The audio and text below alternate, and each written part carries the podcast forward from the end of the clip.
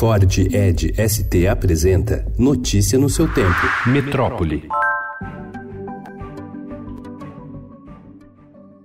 Uma passarela desabou no início da noite de ontem, na marginal do rio Tietê, em São Paulo, no sentido da rodovia Castelo Branco, entre a ponte do Piqueri e uma das alças de acesso à rodovia dos Bandeirantes. Quatro veículos que trafegavam no sentido Castelo Branco foram atingidos e duas pessoas ficaram feridas. O acidente complicou a saída para o feriado.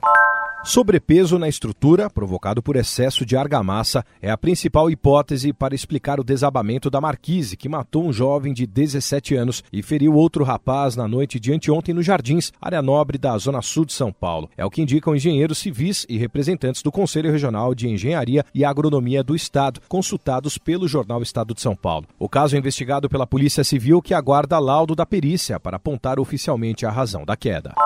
A cidade de São Paulo conseguiu eliminar a transmissão do HIV de mãe para filho. O ministro da Saúde, Luiz Henrique Mandetta, anunciou na quarta-feira ao prefeito Bruno Covas que o município vai receber o certificado de eliminação da transmissão vertical do HIV. A capital paulista é a terceira cidade do país a receber essa certificação. A primeira foi Curitiba, em 2017. No Instagram, Covas publicou um vídeo comentando o certificado. É, tenho certeza que, por conta de uma série de profissionais que se dedicam a essa questão na Secretaria de Saúde e por uma quantidade grande de ONGs que milita nesse tema, essa vai ser uma conquista a ser mantida e ampliada para que outras cidades possam copiar e se espelhar no exemplo de São Paulo.